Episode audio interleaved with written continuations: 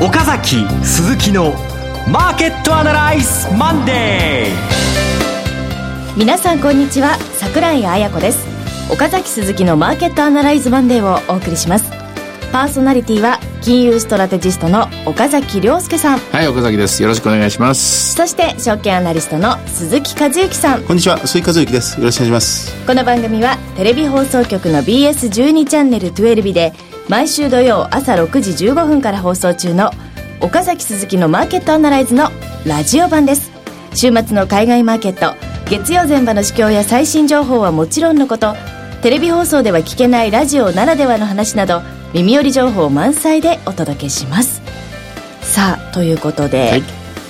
株価が戻っていますね、はい。あのー、先週はかなり薄い商いの週末着地という形にはなったんですが、ええ、まあ、しかし週半ば日経金420円高、うん、えー、まあ、今年2番目の上昇幅という、まあ、いきなり来たという感じになりましたね、うん、まああのなんか狐につままれたみたいな感じかもしれませんけど、まあ、自立反発といえばそれまでかもしれません。その前の週がね極端に下がりましたからね、はい、で1週間で4%ちょうど良いかもなく不可もなくというところでですねまだまだ上値余地あると思います。この辺のところはですね5日連続安値切り裂き型陰線のその後についてパート2ということで今朝あのフェイスブックにですね詳しいデータをまた載せたので、えー、これあのラジオを聞きながらかあ、まあ、もしくは終わってからでいいんですけれども、えー、あのスマホか PC かでですねまたフェイスブック岡崎鈴木のマーケットアナライズ見てもらえばいいかと思うんですけども4%ぐらいの騰落率ですからその次の週あるいはその先まで見るとですねまだまだ上昇トレンドは続きやすい環境にあると思います、うん、これ1週間で8%ぐらい上がっちゃうとそれでもう精一杯なんですけどもまだもう少し上昇余地があるということで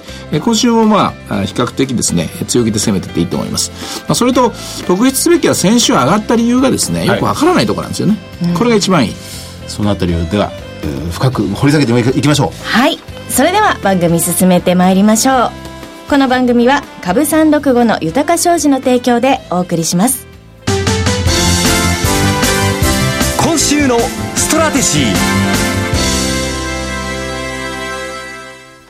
このコーナーでは今週の展望についてお話しいただきます。今週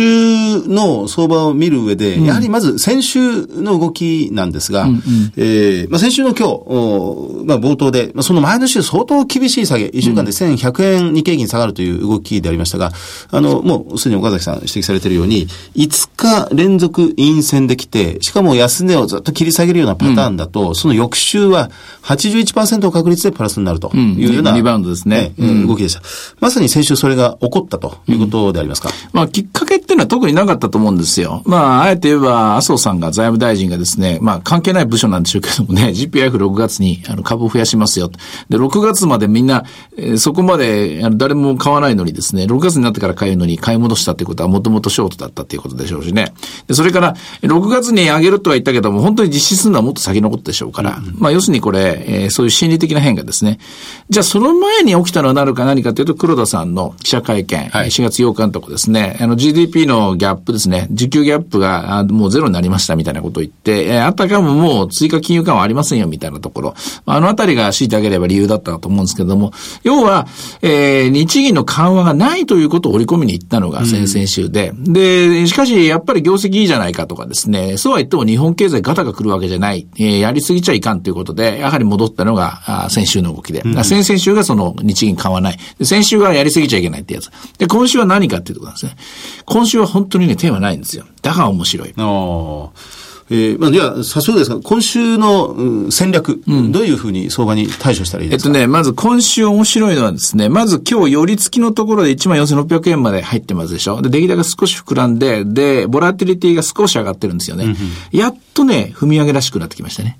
まだね、本格的にはショート株起きてないですね。これを見る限りは。踏み上げというのは、売ってる、空売りしてる人たちが買い戻してくると。うん、先物と信用でかなりのですね、数字が残ってるみたいですから、こちらの方の買い戻しが一つあるだろうなっていうことから、えポイントです。ただ、きっかけっていうのが何事も必要です。うんきっかけはまあ、ショートカバーなんていうのはですね、マクロ系ヘッジファンドがまあ代表的な例ですけど、一番起こりやすいのは要人発言。誰かが何かを言いましたってやつですね。はいで、統計的には今週は特にあまりないんですよ。で、イベント的に大きいのはオバマさんが来るということなんで、あまあ、ここで何かしら明るい話が来るかどうかと、ここがポイントですね。まあ、それと、もう一つ、っぱアメリカですね。アメリカ株の動き。一番いいのはですね、アメリカの企業業績が良い。はい。まあ景気がいいという認識が流れる。で、アメリカ株が上がる。で、それを翌目にアメリカの金利が上がる。要するにこの上げ上げと来ちゃうとですね、アメリカの景気が良い、企業業績が良い良い、それだけで日本株は上がりやすくなる。プラスアメリカの、アメリカの金利が上がるとなるとドルが強くなる。これで、えードル高円安だということでダブルで上がってくる。これ一番効くパターンですね。あの、まさに良い金利上昇、えー良い円安ということなんでしょうね。それが日本株に巡り巡って、えープラスに働くと。そうなんです。まあ、これが簡単なストーリーなんですけども、戦術が難しいです、こういう時は。今買えばいいのか、押したとこ買えばいいのかっていうやつですね。まあ、あの、うまくポジションが取れてる人はね、えー今日みたいに少し高く始まって、で、たえーっと、新レベル、1万4600円台に入ってきたところ、一回吹き値を打って、で、また下がったところ、今度は500円台買ってっていうのを繰り返しながら、小刻みに、えープラスを積み上げていくのが、まあ、後で帰ってみれば100点の展開なんですけど、果たしてそうなのかどうかわかりません。えー、やれることっていうのはやっぱりまあ、ある程度何枚か、あうんとポジションを分けて、区分けにしてですね、で、押したところを丁寧に拾っていくと。でも、えー買いっぱなしっていうわけにいかないでしょうからね。はいやっぱり吹いたところ、こういう今日の、えー午前中みたいにボラテリティが急上昇するところとかですね、えー出来高が急に膨らむところでは少しまあ、利食いを出すみたいなね。あのー戻りの目処としては、1万4600円えーまで入ってきてますが、どのあたりを考えられるでしょうかね？えっと、25日線、25日線っていうのはもう超えてるんですよね、確かね。145ちょっとですもんね。で、ですから、もともと今の下落相場が始まったのが1万5000円割れからですもんね。1万4900円ぐらいでしょ。はい。えー、まあ、4月7日の月曜日に、ザラバ高値1万4000円、現物指数は1万4895円っていうところが下がってきて、1万、まあ、一つはまあこの辺でしょうね。ここからまあ仕掛けが入ってますからね。はい。あとはまあニュースを見ると今週はアメリカの中古道住宅とかアメリカの住宅がね出てきますからね。ねこれであんまり大きな変化はないと思うんです。ただただ、まあ、気になるのはやっぱりこう、ね、オバマ大統領と安倍首相の会談の内容、それから日本の決算がどんどんどんどん広がってきますからね。はいえーここの中身ですね。えー、そして、えーまあ、先週もフェイスブックに岡崎さん、えーまあ、そ週明け早々にアップしてもらいましたが、今週も、うん、2週続けて月曜日の朝から、えーアップして、えーもらいました。あのー、5週、5、5日連続陰線、かつ5日連続でずっと安値を切り下げてくるパターンでは、翌週、まあ、この場合ですと先週になるんですが、ええ。ー、81%の確率で上がると。で、さらに22日間、えまあ、ほぼ1ヶ月ですがそうですねそれも70%強の確率で、えープラスになる。えっ、と、ここまで来るとね、4%ぐらい上がってくるとそうだと。で、その前の週の段階だと3分の2ぐらいですかね、65、6%だったんですけどね、はい少し確率が上がりましたね、これでね。はい上昇、典型的な上昇トレンドに入りやすい数字、1週間に4%という数という数字はですね、上昇トレンドとしては非常に落ち着いたところだと思いますね。しかもそれも材料がない中で、これが一番いいんですよ。こういうことが起こってあの、材料ない中売られるのが一番怖いじゃないですか。これの裏返しですよ。売り方にとってみれば材料ない中買い戻されるのが一番怖いんでね。あの、材料がないとういうのがありましたが、ネガティブな材料がありました。えー安倍総理と黒田総裁、日銀総裁のうん緊急会談と言ってもいいんでしょうか。会談が先週の火曜日に、月曜日ずいぶん噂に出て、で、火曜日、まあ、あっという間に実現した。で、ここでその後何も伝わってきてないという状況ですが、あれはね、きっとね、お給を添えられたんですよ。え、誰が誰にですか？ああ、黒田さんが安倍さんにですよ。あおそらく需給ギャップ発言だと思いますけどね。えーまあ、その前の週の、えー需給ギャップはないと日銀が出したんですよ。まあ日銀は独自の方法で、あの、単価の数字とか使って、で、今の今の需要に対して今の供給とマッチしてるみたいな言い方しますからね。ここには非正規雇用の問題も、女性労働の問題も、そういう、隠されたですね、え潜在的な問題点では何にも入ってないです。何にも入ってないけども、今の需給と供給供給は均衡していると。今の状況だと物価が上がってくる。こういう話をしたつもりなんでしょうけども、それがマーケットには追加緩和ないんだなと取られたと。で、これはどういうことなんだと。なぜかというと、内閣府が持っている需給ギャップの数字は違うんですよ。内閣府は需給ギャップがまだまだ1.6%ぐらいギャップがあって、デフレインパクトがあって、デフレギャップがあって、で、8兆円ぐらいお金が入んないと、えー日本経済は需給均衡しないっていう数字を出してるんですよ。で、それに対して日銀がないって言ったわけですよ。どう、で、要するにそうすると内閣府と日銀の間が意見が合ってないっていうことじゃないですか。で、なんであんなこと言ったんだと。と、おそらく詰め寄ったんじゃないですかね。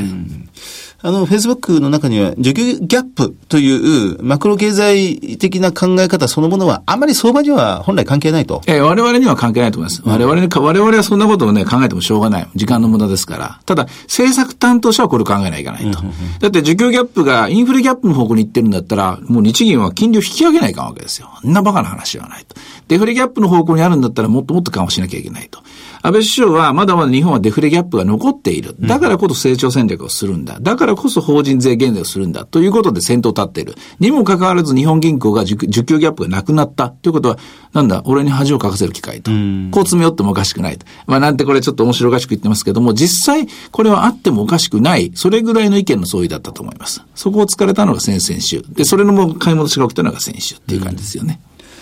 あの、まあ、安倍総理、黒田総裁の会談が、次なる金融緩和の呼び水になるか随分期待したんですが、なかった。しかし、まあ、水面下でひょっとしたら、また動きが出てくるのかもしれないですね。でも、いい加減に一つにせないかんですよね。内閣府 VS VS 日本銀行なんていう構図っていうのはずっと続いてますけどね。一、うん、つでいいですよ。はい。あと、あの、テレビでは復習したんですが、うん、先週、あの、話題になった代行返上の話、うんうんあね、あれっていうのをちょっとラジオでもぜひ。うん、代行返上はね、数値としてはね、640億ぐらいの信託銀行の売りだったんで、これは代行返上との売りのせいだったとは言えないと思うんです。ただ、調べていくとですね、やはり3月の最後の週から、信託銀行の売買がすっごく増えてるんですよ。で、大和証券の木内さんにも入ってもらって分析を進めたんですけども、おそらく大きな信託銀行の中中で運用期間の見直し、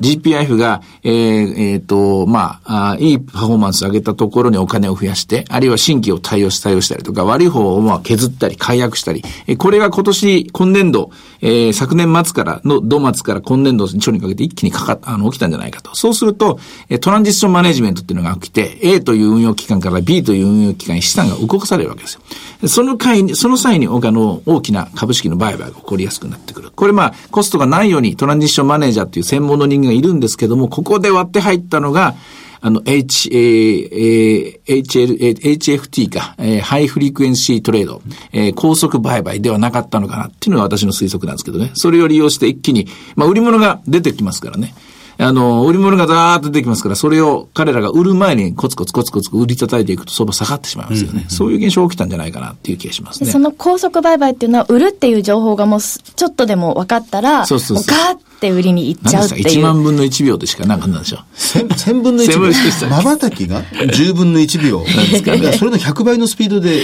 売買されてる。信じられないね。儲かるのはね、証券、証券会社じゃないや。あれは取引所は儲かるんですけどね。それで売買増えますからね。果たしていいことか悪いことかって、私は悪いことの方が多いような気がしますけどね。はい。さあ、それでは前場の指標で見ておくものありますか？はい。えー、っと、これは、リートは小幅安。うん、で、ジャスタック、マザーズは、えー、プラスをキープ。日経平均は、しっかりという動きでありますね。そうですね。先ほど見た通り、ボラトリ、ボラテリティは23.13。先週末よりも0.63ポイント上昇。まあ、おそらくショートカバー、出来高膨らんだところですね。ドル円が102円台の後輩。まあ、どれを見ても落ち着いた動きですね。はい。では、株365いかがでしょうか？628円ですね。620円から28円あり、今日は高値658円まで買い進めた、進められたところがあったみたいです。ということで、いろいろ展望していただきました。今週末には土曜朝6時15分から BS12 チャンネル12で放送の岡崎鈴木のマーケットアナライズもぜひご覧ください。また、Facebook でも随時分析、レポートします。以上、今週のストラテジーでした。岡崎鈴木のマーケットアナライズマンデーそれではここで株三六五の豊か商事からセミナー情報です。岡崎さんがご登壇されるセミナーが2つあります。はい、まず1つ目、豊か商事資産運用セミナー in 横浜。日程は5月17日土曜日、12時30分会場、13時開演です。会場は横浜プラザホテル不要の間。お申し込み連絡先は豊か商事横浜支店フリーコール0120-997-624。0120-997-624です。受付時間は同日祝日を除く9時から20時。セミナータイトルがこれ。うん、どうですか？決まりそうですか？今考え中なんですけども、やっぱりあの、政策変数が今年度すごく多いので、うん、法人税減税とか、それから、えー、っと、例の、えー、成長戦略の話ですから、異次元の金融緩和あるのかないのかまあそういうことの、あの、難しいというか、わかんないことが不確実性が多い中での相場、そういうのを語っていきたいなと思っています。はい。5月ってこれ難しい時期なんですよね。 Sell in May の話ですか？はい。それなんかアノマリーで忘れたいんですけど、忘れるわけにいかないんですよね、これね。やっぱり気になりますよね。気になりますね。うん、さあ、ということで、横浜の皆さん、ぜひご応募お願いします。それからもう一つ、豊か商事資産運用セミナー in 東京。日程は5月24日土曜日、12時30分会場、13時開演です。会場は、日本橋柿柄町豊か商事本社ビル9階。お申し込み連絡先は、豊か商事本店フリーコール0120-770-100 0120-770-100です。受付時間は同日祝日を除く9時から20時ということで、こちらは、同じ、まあ、はい、まあ同じ内容に、はい。あの、いつもいつも、えー、本店では、えー、どういうんですかね、こう常常連の方と言いますかですね、はい、あのいつもお見えになる人に、いつも厳しい質問をされてですね、私もある程度準備していかなきゃいけないんで、今回もそうなるかなと思ってますので、ある意味楽しみです。はい。はい、ぜひ楽しみにしていてください。はいえどちらもですね、えー、お申し込み者多数の場合は先着順となりますので、はい、はい、ぜひお早めにご応募ください。ここまでが株三六五の豊か商事からセミナー情報でした。続いては毎週土曜朝6時15分から BS12 チャンネル12で放送中の岡崎鈴木のマーケットアナライズからセミナー情報です。こちらもセミナーというか、まあ、ウェブのセミナー情報なんですが、リアルマーケットアナライズのウェブ版。マーケットアナライズプレミアムビデオオンデマンドということで、こちら、2回分大好評、え配信中ということで、まず1つ目が、え雇用統計と投資戦略。そして2つ目が、株式先物最低取引とオプション戦略ということで、2回分。まだまだ回っているようですよ。そうなんですか。はい、なんか恥ずかしくなってきますよね、これね。はい。ねなんかでも、次のね、あの、今、3回目の分の、3回目の台本を書き始めて、おいるんですけれども。いるんですが。ですが、まあ書いては小橋、書いては小橋みたいな感じですね。で、あのー、まあいいや、あんまり言うと、バレちゃうから、まあ一応為替にしようかなと思ってます。それだけです。為替難しいですからね。はい。あの、勉強させてください。まあでも、為替ってもっと単純に取引できないのかなっていうのがポイントでね。難しくやりすぎてんじゃないのかなっていう気がして。はい。そこをなんかうまく伝える方法ないかなと思って作っては壊し、作っては壊してるんですけどね。うんと、頻度を言うとですね、やっぱりある程度のお金は必要なんですね。ある程度の分散も、通貨の分散も必要で、である程度のその、えー、タイムマネジメントっていうのかな、その、まあ、何日目だ、今日何曜日だとか、こういうの、あるいは連休前だ、どうのこうとかですね、こういうのをやりながら、その、あんまりこう、目を凝らしてですね、50、5銭下がった、10円、10銭上がったとかでバンバンするんじゃなくて、ちょっとそういう機械的な要素があった方が、かえっていいんじゃないのかな、みたいな、そういうコンセプトで作ろうかなと思ってるんですけども、どうですか、この話？面白いです。ですか。はい。あんまり頭使わないって話なんですけどね。いやいやいやじゃあちょっと、それ以上出すとね、ダメですから、ここまでで秘密にしておいて、はい、ぜひ次もね、楽しみにしていただきたいんですが、それまでに、この2回分見ていただければと思います。はい。ということで、以上、セミナーのお知らせでした。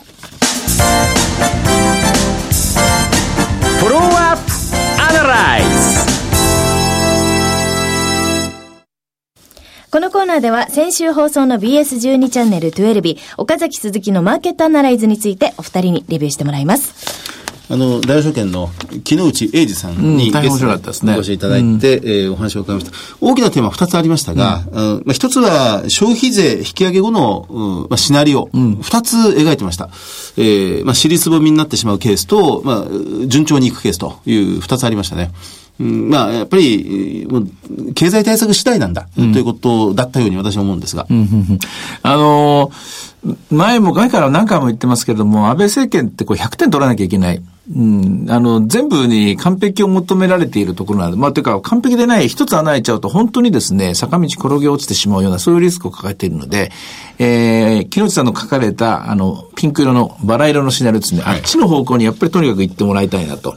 ただ、その中でですね、一つ明るいニュースは、あの、カジノっていうテーマ、あったじゃないですか。はい、それが、まあ、5000億とか6000億規模の、えー、新規の売り上げが立つような数字が出てましたけど、これは大きいですよ。うん。あの、まあ、成長戦略にこれが入るかどうかというのは、すべては法案の成立次第、うん、5月、6月の現在の通常国会で、えー、このカジノ解禁という法律が通るかどうかというところにかかってるんですが、